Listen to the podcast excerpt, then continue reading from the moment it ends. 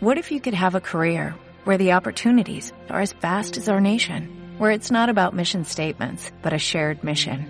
At U.S. Customs and Border Protection, we go beyond to protect more than borders, from ship to shore, air to ground, cities to local communities. CBP agents and officers are keeping people safe. Join U.S. Customs and Border Protection and go beyond for something far greater than yourself. Learn more at cbp.gov/careers. Radio Claret América presenta Sediento de ti, la palabra, fuente de vida, con el sacerdote misionero claretiano Tony Díaz. Reflexiones diarias del Evangelio. Aquí iniciamos. Bienvenidos hermanos a nuestras reflexiones bíblicas de las lecturas del día. Hoy es viernes de la segunda semana de Pascua, viernes de la segunda semana de Pascua. La primera lectura de hoy viene de los Hechos de los Apóstoles, capítulo 5, versículos 34 al 42. En aquellos días un fariseo llamado Gamaliel, doctor de la ley y respetado por todo el pueblo, se levantó en el Sanedrín, mandó que hicieran salir por un momento a los apóstoles y dijo a la asamblea, Israelitas, piensen bien lo que van a hacer con estos hombres. No hace mucho surgió un tal Teudaz que pretendía ser un caudillo y reunió muchos, unos cuatrocientos hombres. Fue ejecutado, dispersaron a sus sacuaces y todo quedó en nada. Más tarde, en la época del censo, se levantó Judas el Galileo, y muchos lo siguieron. Pero también Judas pereció y se desbandaron todos sus seguidores. En el caso presente, yo les aconsejo que no se metan con estos hombres. Suéltenlos. Porque si lo que se proponen es y están haciendo es de origen humano, se acabará por sí mismo. Pero si es cosa de Dios, no podrán ustedes deshacerlo. No se expongan a luchar contra Dios. Los demás siguieron su consejo.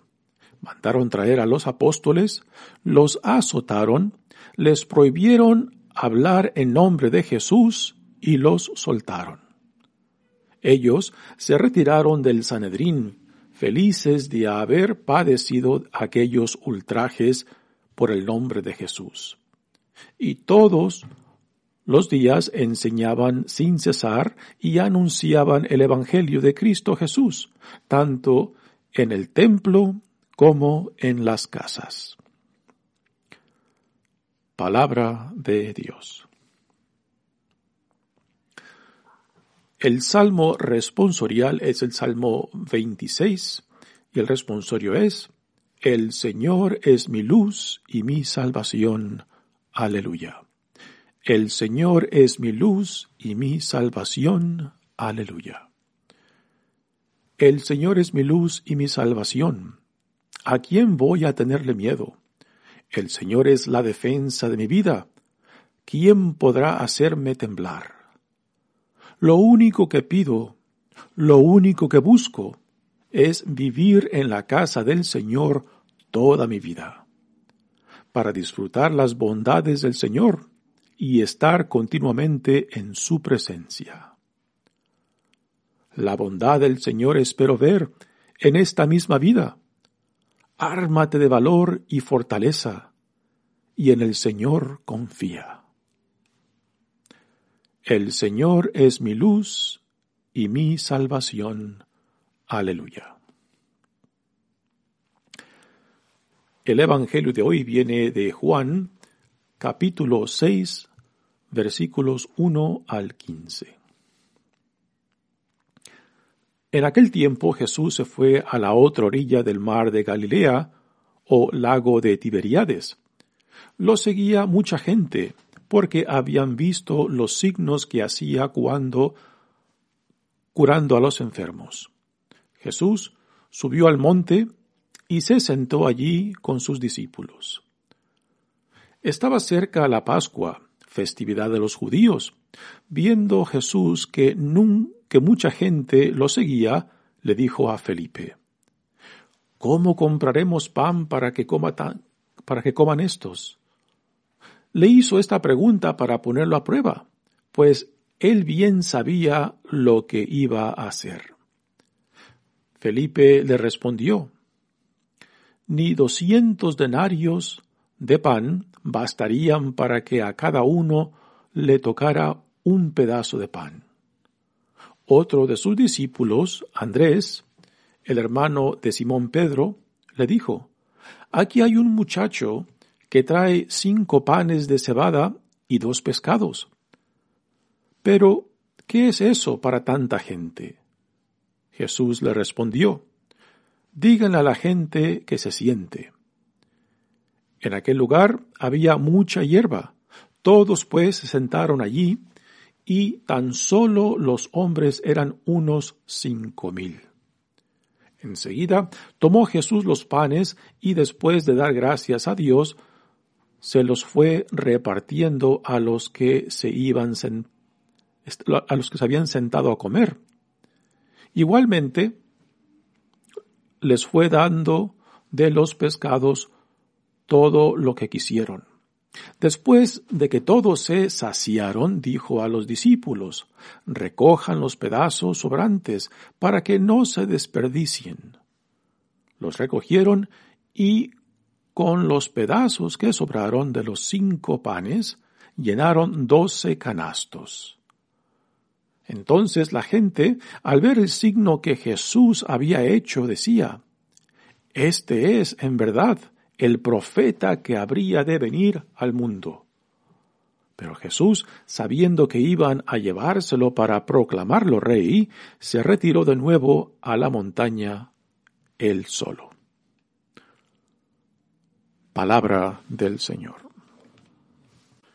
Muy bien, damos comienzo a nuestra reflexión de las lecturas de hoy. Continuamos leyendo sobre la segunda escena donde los apóstoles aparecen ante el Sanedrín.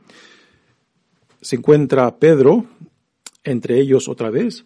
Esta vez fueron arrestados en el templo y si recuerdan, eh, la primera vez que, que fueron arrestados en el templo, fueron llevados a la cárcel, Dios interviene por medio de, un ángel que los saca y les dice que regresen a continuar a enseñar al siguiente día, cuando el Sanderín se había reunido. Y al ir a buscarlos a la cárcel, pues no los encuentran. Y después les dicen, alguien les dice al Sanderín que están de nuevo a los que habían arrestado enseñando en el templo.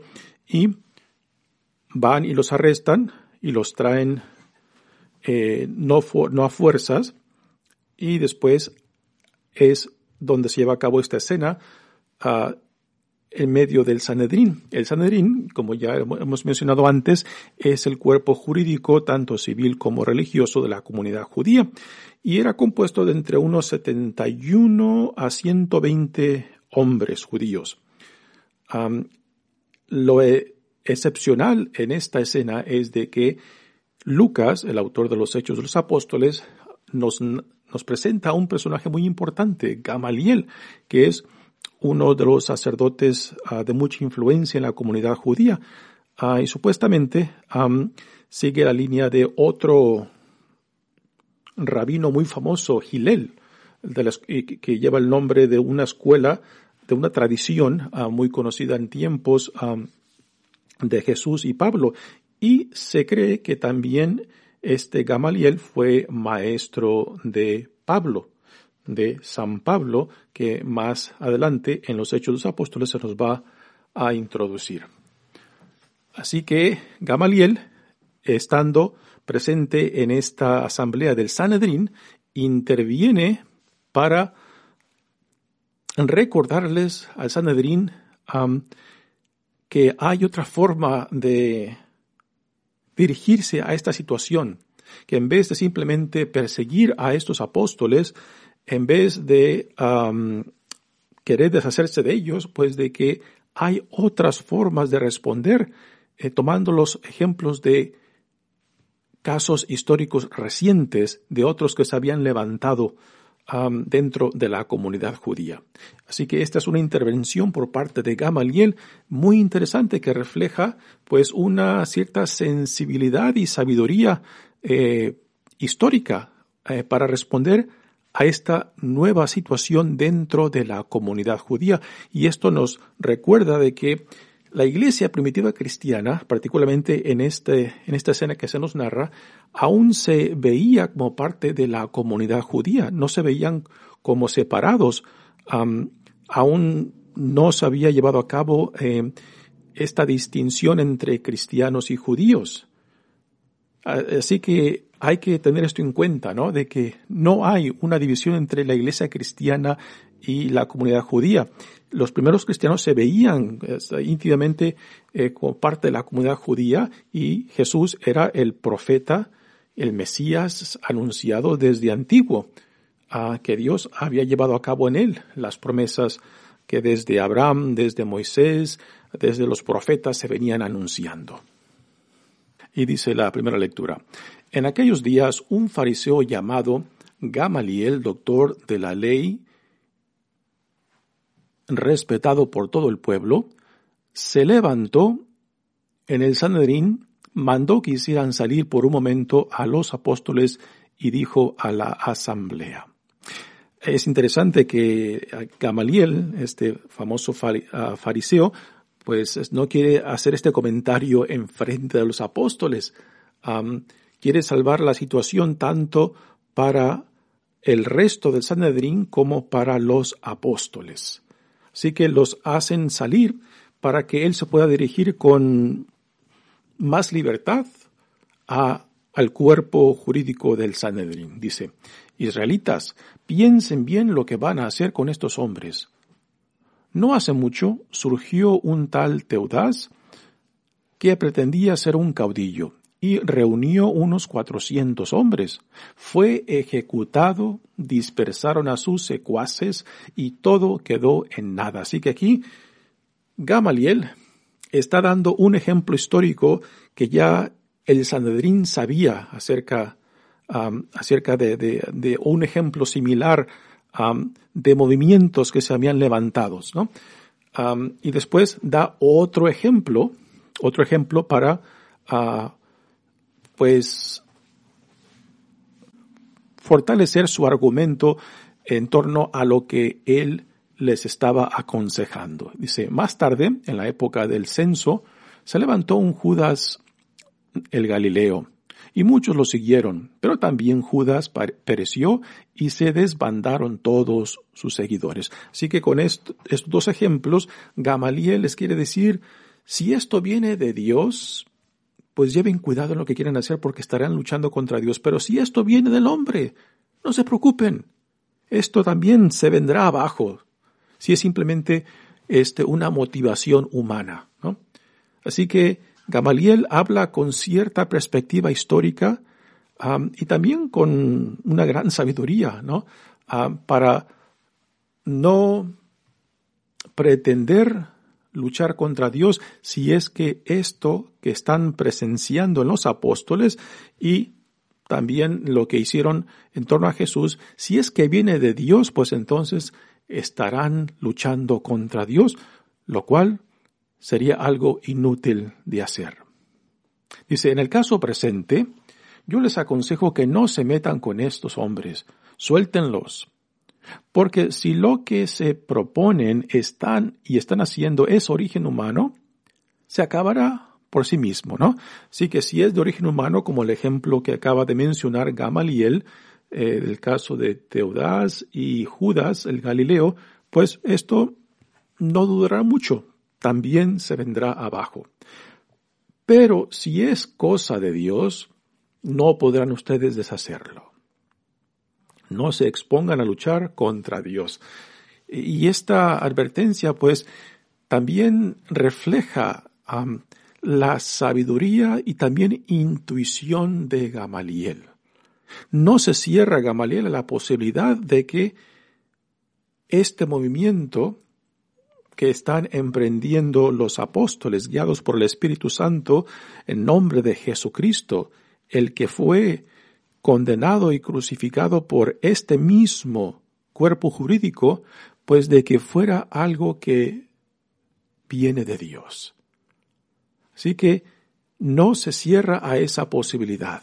Y es impresionante que tal persona de un rango muy importante dentro de la comunidad judía, pues tenga esta consideración sabia, ¿no? En cierta manera, eh, podemos decir de que quizás este Gamaliel eh, también representa eh, una cierta noción profética, ¿no? que sus palabras reflejan esta tradición profética dentro de Israel que les recuerda que si es Dios quien les está hablando, quien los está, eh, se está dirigiendo a ellos, pues que presten atención y que no pretendan luchar contra Él, porque entonces será la ruina de ellos. Y parece que el Sanedrín presta atención a las palabras que Gamaliel les ha dirigido. Dice, los demás siguieron su consejo, mandaron traer a los apóstoles, los azotaron, les prohibieron hablar en nombre de Jesús y los soltaron. Así que después de Gamaliel habla, traen de nuevo a los apóstoles eh, dentro de la reunión con el Sanedrín y los, los azotan. Así que sí aceptaron las palabras de Gamaliel, pero aún así el Sanedrín no se, no se quedaron con las ganas de darle una paliza a los apóstoles. Así que los mandan traer otra vez, les prohíben que sigan predicando, pero eh, sabemos que por lo que sigue más adelante que ellos no hacen nada de caso de estas advertencias y ellos continúan predicando en nombre de Jesús. Pero no se salvan de la paliza, de lo cual los apóstoles mismos se sienten privilegiados de que hayan sufrido esta, esta golpiza, esta paliza, en nombre de Jesús. ¿no? Se sienten privilegiados de identificarse con la misma persecución de Jesús y con el mismo sufrimiento de Jesús. ¿no? Así que ellos se retiraron del Sanedrín, los apóstoles, felices de haber padecido aquellos ultrajes por el nombre de Jesús. Y aquí, este, este último verso, Lucas nos da un resumen del resultado después de esta ah, presencia ante el Sanedrín y todos los días enseñaban sin cesar y anunciaban el Evangelio de Cristo Jesús, tanto en el templo como en las casas.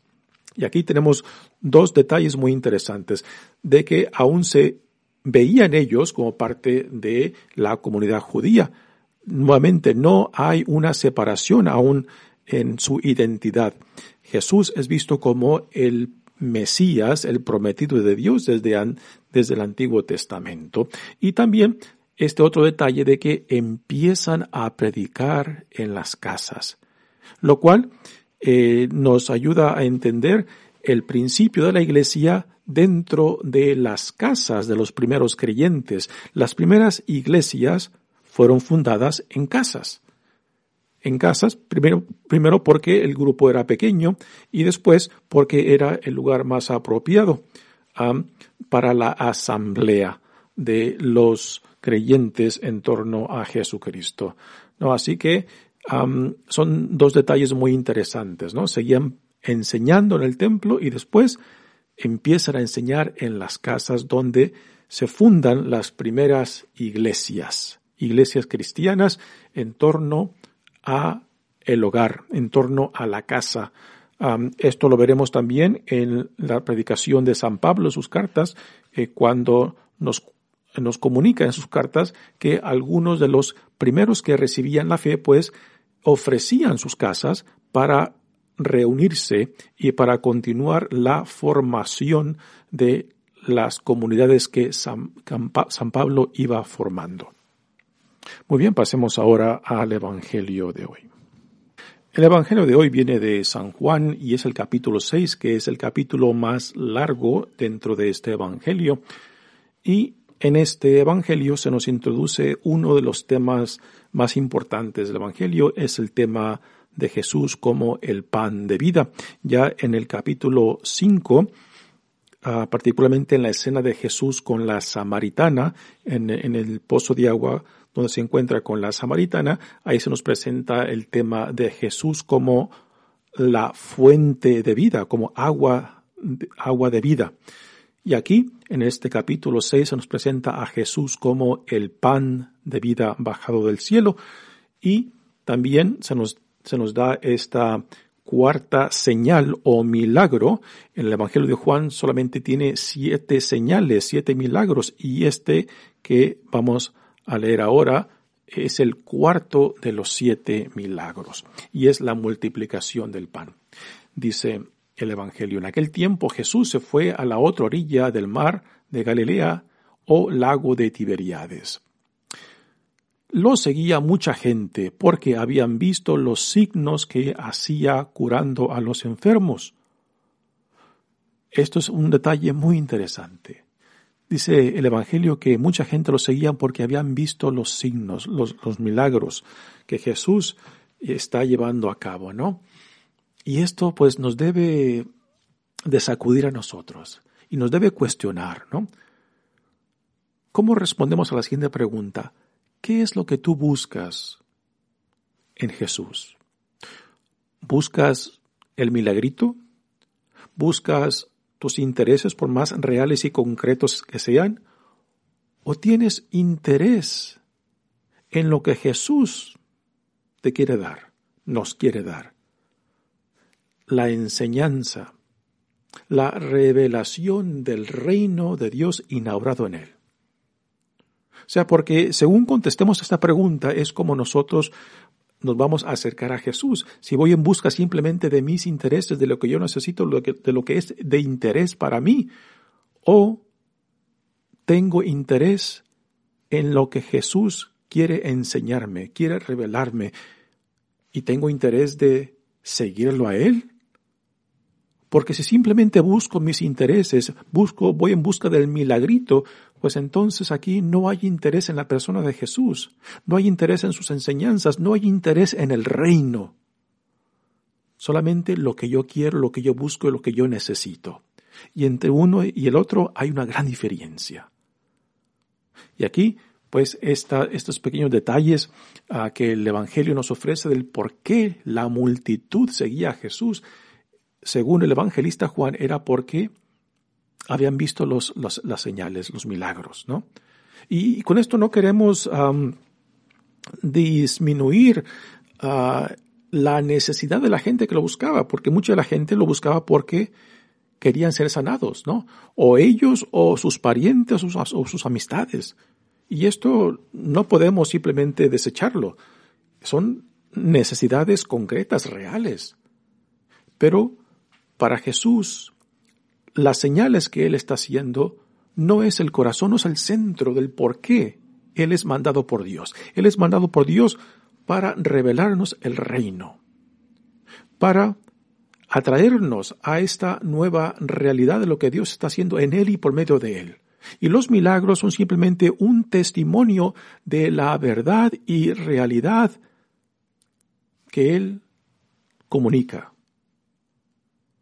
los milagros no es el corazón y centro de su vida. Pero cuando convertimos los milagros en el centro y corazón de Jesús, pues reducimos a Jesús simplemente a milagros, a experiencias fenomenales. Y no tenemos ningún interés en lo que Él quiere enseñarnos, en lo que Él quiere revelarnos, ningún interés en el reino, en el reino que Dios inauguró en Él repito, entre uno y el otro hay una gran diferencia. Así que Jesús subió al monte y se sentó allí con sus discípulos. Jesús cruza el mar de Galilea y se sienta aquí. Esta imagen de Jesús que sube al, al, monte y se sienta también nos debe de recordar a otro personaje del Antiguo Testamento, Moisés, ¿no? Que sube la montaña para encontrarse con Dios. Y también aquí Jesús, con un tipo de Moisés, pues sube al monte, se sienta en posición de maestro, de profeta, ¿no? Dice, estaba cerca la Pascua, festividad de los judíos. Ah, también este Evangelio de Juan, de Juan menciona mucho las actividades de Jesús conectadas con las festividades de, de los judíos. Aquí en este, este caso, la Pascua. Viendo Jesús que mucha gente lo seguía, le dijo a Felipe. Felipe es uno de los discípulos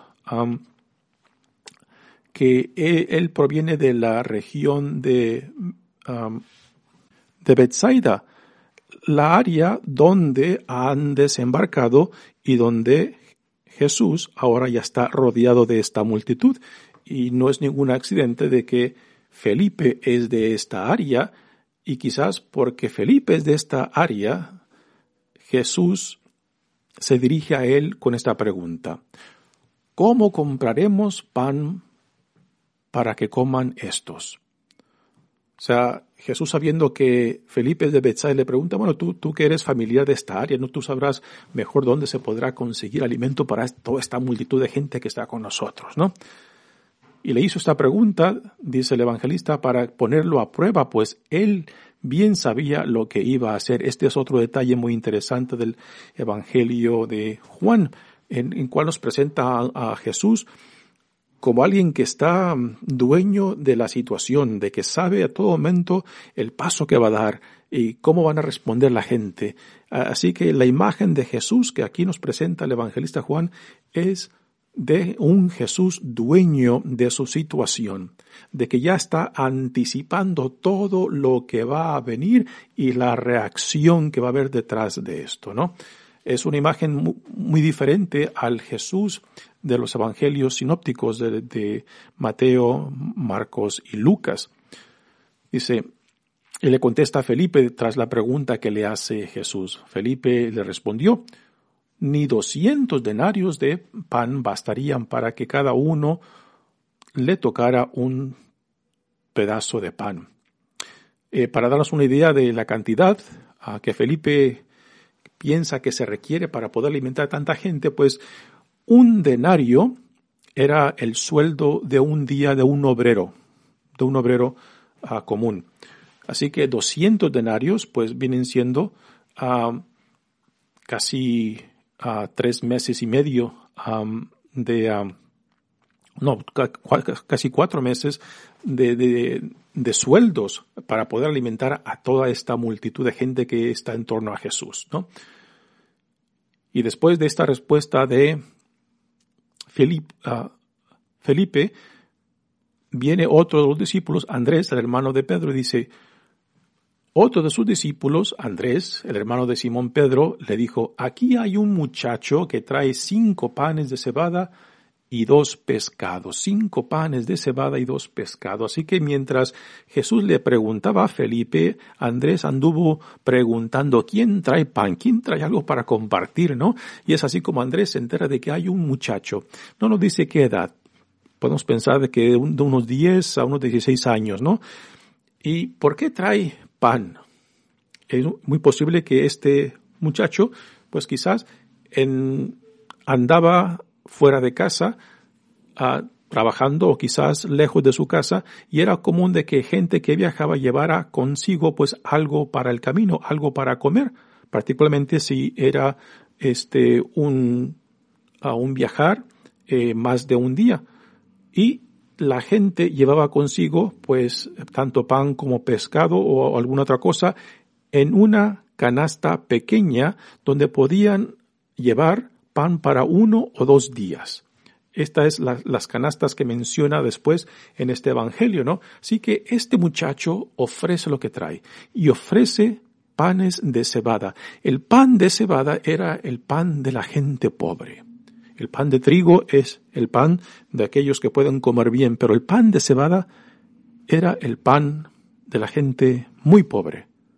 Y los peces que dice que traía eran quizás unos peces pequeños. No, no podemos imaginar peces grandes, ¿no? Esta es la comida de un muchacho para uno o dos días, así que podemos imaginar este un eh, algo muy significante. Aún los panes de cebada eran como lo similar para la tortilla nuestra, ¿no? La tortilla de maíz. Eran panes planos, sin levadura. Y esto es lo que el muchacho traía, lo cual era insignificante para tanta gente. Si solamente era para un muchacho, para uno o dos días, pues, ¿cómo podrían alimentar a, miles? Dice que son como cinco mil personas, solamente los hombres que estaban en torno a Jesús. Así que la situación es esta, ¿no? Ahora, lo interesante de esto es de que este muchacho, pobre, ofrece lo que trae. Y esto es un detalle muy interesante porque muchas veces vemos este tipo de generosidad más entre la gente pobre. A veces los que tienen más lo tienen porque no están dispuestos a compartirlo con otros. A veces los que son ricos son ricos porque no quieren compartir de lo que Dios mismo les ha dado. Así que aquí podemos reconocer en esta escena de esta multiplicación de los panes la acción de este muchacho que de su pobreza quiere dar a otros, ¿no? Y yo creo que esta misma acción de generosidad de este muchacho, de un, un joven pobre, ¿no? Yo creo que motiva a Jesús a, de, de ver la grandeza de Dios, la generosidad de Dios estando siendo manifestada por este muchacho pobre que está dispuesto a compartir lo poco que él trae, ¿no? Así que Jesús, utilizando el ejemplo de generosidad de este muchacho, pues lo ofrece a Dios, lo bendice, lo comparte y alimenta a las cinco mil, más de cinco mil personas que están con él. Esto deja sorprendida a la gente y al punto de que piensan de que esta acción que acaban de, de ser testigos, pues les dice de que quizás este hombre, este Jesús, es el profeta esperado y que ahora tienen intención de hacerlo rey. Y Jesús se escapa porque saben de que la intención de ellos no encaja, no encaja con cómo él se entiende como el Mesías, ¿no? Ellos tienen una idea de un, um, de un libertador, de un um, líder político que va a librar a Israel del yugo del poder romano, del imperio romano, pero la idea que Jesús tiene de sí mismo no encaja con las ideas y deseos de ellos y por eso mejor se escapa y se va a un lugar solitario para estar en oración. Y también el último detalle es de lo que recogen después de que todos quedaron saciados. Dicen que recogen eh, 12 canastos. Y nuevamente los canastos que se mencionan aquí no son canastos grandes, son los canastos que la gente llevaba para el alimento del día, ¿no? y el detalle también de los canastos, de, las, de, lo, de lo que se recoge también es de que nos recuerda a nosotros, ¿no? De que todo lo que viene de Dios no hay que desperdiciarlo. La gracia de Dios tiene que producir frutos para el reino y para aquellos que lo reciben. Así que también es un recuerdo para nosotros hoy en día de que tanto se, se tira aún de alimentos, ¿no? Habiendo en el mundo tanta gente con hambre, aún aquí en Estados Unidos, un país con tanta abundancia, y de que tanto alimento se tire. Pues es un recordatorio también para nosotros, ¿no? De hacer conciencia en cómo consumimos y cómo desechamos las cosas. Mi nombre es Padre Tony Díaz, misionero claretiano. Que Dios los bendiga. Radio Claret América presentó Sediento de ti, la palabra. Fuente de vida. Sus comentarios son importantes. Contáctenos en radioclaredamerica.gmail.com ¿No te encantaría tener 100 dólares extra en tu bolsillo? Haz que un experto bilingüe de TurboTax declare tus impuestos para el 31 de marzo y obtén 100 dólares de vuelta al instante. Porque no importa cuáles hayan sido tus logros del año pasado, TurboTax hace que cuenten. Obtén 100 dólares de vuelta y tus impuestos con 100% de precisión. Solo con Intuit TurboTax. Debes declarar para el 31 de marzo. Crédito solo aplicable al costo de la presentación federal con TurboTax Full Service. Oferta sujeta a cambios o cancelación en cualquier momento.